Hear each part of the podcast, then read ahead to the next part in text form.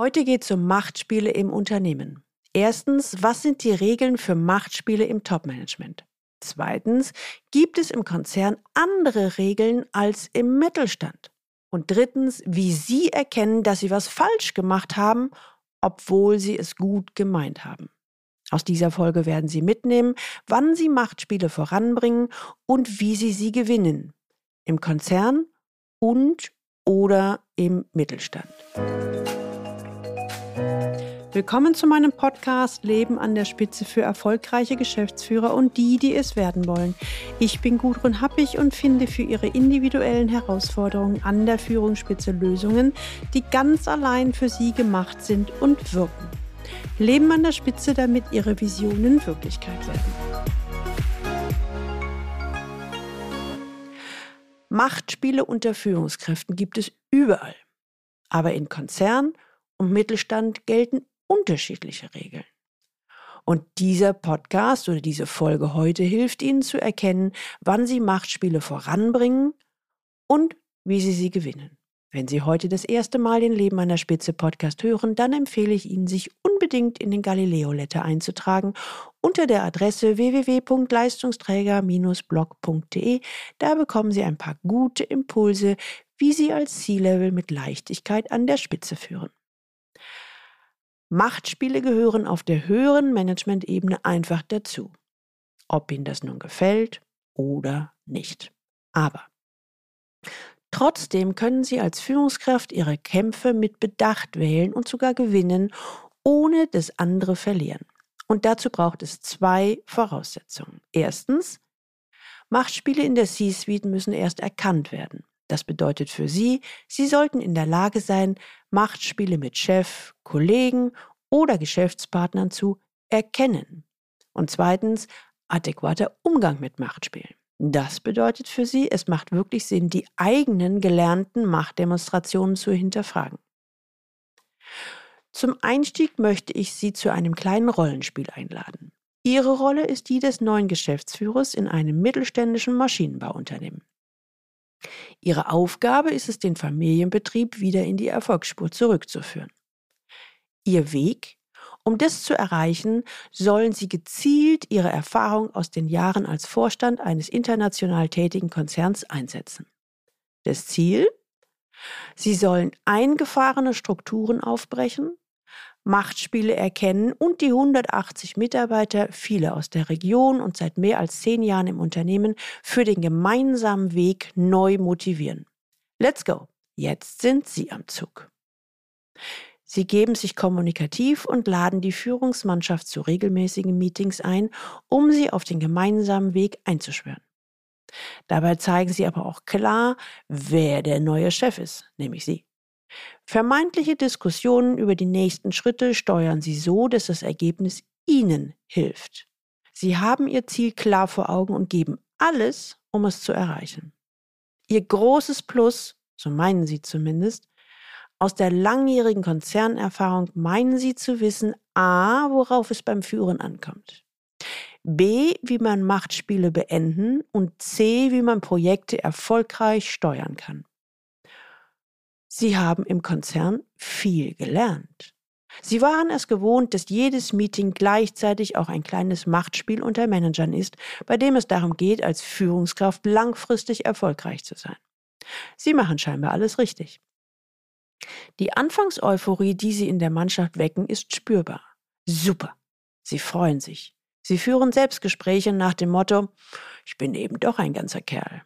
Und der Wechsel vom Konzern zum Mittelstand war der richtige. Meine Erfahrung zahlt sich aus. Hm, möglicherweise klopfen sie sich innerlich auf die Schultern. Dann wird es komisch. Denn schon nach wenigen Wochen folgt die nüchterne Erkenntnis, die Mitarbeiter verstehen sie nicht wirklich. Wie kann denn das sein? Erste Zweifel kommen auf. Sprechen sie vielleicht die falsche Sprache? Erstmalig in ihrem Leben fragen sie sich, gelten die Gesetze des Konzerns womöglich im Mittelstand so nicht? Hm, sie werden unsicher über ihre Art und Weise und ihr Verhalten. Sie dachten, sie hätten wirklich auf alles geachtet. Und sie haben sich ja auch wirklich Mühe gegeben. Aber irgendwas scheint da nicht zu passen. Ihnen dämmert es. Unbewusst haben sie als Geschäftsführer die Geflogenheiten aus ihrem früheren Vorstandsleben übernommen. Eigentlich waren ihnen Machtspiele im Management zuwider. Sie hatten sich ja ganz bewusst für den Mittelstand entschieden, weil sie endlich Klartext reden und für sich den Kampf der täglichen Machtspiele beenden wollten. Aber unbewusst haben sie das im Konzern angelernte Verhalten mit viel zu häufig unternehmenspolitisch beeinflussten Aussagen und Entscheidungen trotzdem in die neue Position mitgenommen. So ein Mist aber auch. Auf der einen Seite ist es nur verständlich. Wenn man Jahre, teilweise Jahrzehnte in einem Konzern agiert, beeinflusst dieses Umfeld mit seinen Machtspielen unter Managern natürlich das Verhalten. Auf der anderen Seite sollten Sie es in der neuen Position aber schnellstmöglich ablegen. Denn diese Machtspielchen kommen gar nicht gut an. Das Ergebnis sind Unstimmigkeiten bis hin zu Streitigkeiten und Frust bei den leitenden Mitarbeitern des Maschinenbauers. Und warum? Weil sie aus bloßer Gewohnheit viel zu wenig an die neue Umgebung und den damit eventuell einhergehenden anderen Führungsstil gedacht haben. Anders als im Konzern geht es im bodenständigen Mittelstand jetzt viel stärker darum, kurz- und mittelfristig Lösungen zu liefern. Es geht um den Menschen, als Geschäftsführer haben Sie in der neuen Rolle jetzt wieder den direkten Kontakt zu denjenigen, die das Produkt zum Leben erwecken. Die Wege zwischen Führungsmannschaft und Arbeiten sind deutlich kürzer und geradliniger. Da das alles anders als im Konzern ist, sollte auch die Kommunikation und das Auftreten entsprechend angepasst sein. Machen Sie sich bewusst. Machtspiele im Management, ob gewollt oder nicht, bringen höchstens Sie, nicht aber die Sache und damit das Unternehmen weiter. Also was also tun? Erstens, hinterfragen Sie bitte gelernte Strukturen. Zweitens, machen Sie sich bewusst, nur wer das Machtspiel verinnerlicht, kann es gewinnen. Es geht nicht darum, bei Machtspielen im Management mitzuspielen oder diese gar falsch zu spielen. Machen Sie sich bitte bewusst, jeder Mitspieler ist klar im Vorteil, der A die unterschiedlichen Rollen in den Machtspielen erkennt oder B mehr noch sie versteht und lesen kann.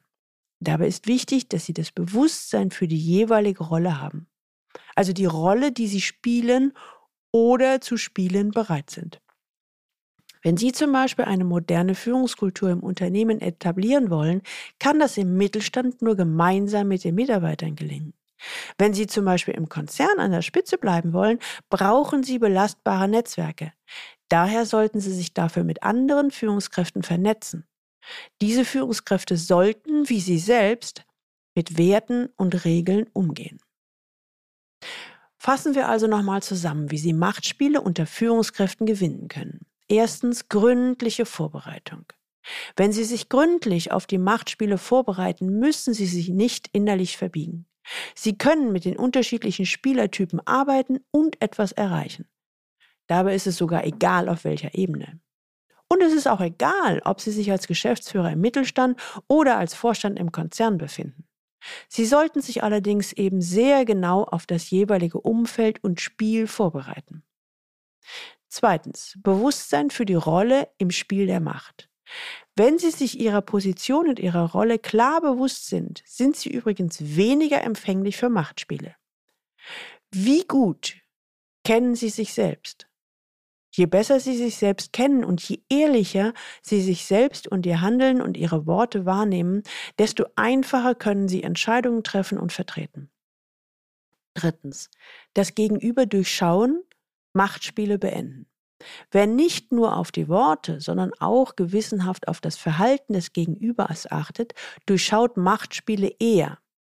Passen Gesagtes und Handlung nicht zusammen, ist der Mitspieler vielleicht nicht so vertrauenswürdig, wie er zunächst versichert hat. Ein gesundes Bauchgefühl hilft, Entscheidungen über Zweifel hinweg zu treffen, sich selbst treu zu bleiben und seine Spiele zu erreichen. Sie wollen noch mehr zum Machtspielen und Co. hören, dann hören Sie doch unbedingt mal in ein paar weitere Folgen rein. Zum Beispiel die Folge 112 Machtspiele, eine Spielanleitung für C-Levels. Oder auch die Folge 113 Machtspiele, wenn Sie selbst Opfer von subtilen Machtspielen geworden sind. Oder auch die Folge 50 Mikropolitik, wie Sie die Spiele der Macht auf der oberen Führungsebene verstehen. Sie haben mit Machtspielen im Büro zu kämpfen und wissen nicht, wie Sie aus der Situation aussteigen können, dann schreiben Sie mir eine Mail an info@galileo-institut.de und oder vereinbaren Sie gerne ein Strategiegespräch mit mir. Und wir entwerfen gemeinsam eine Strategie, die Ihnen die Freude an Ihrer Position zurückgibt.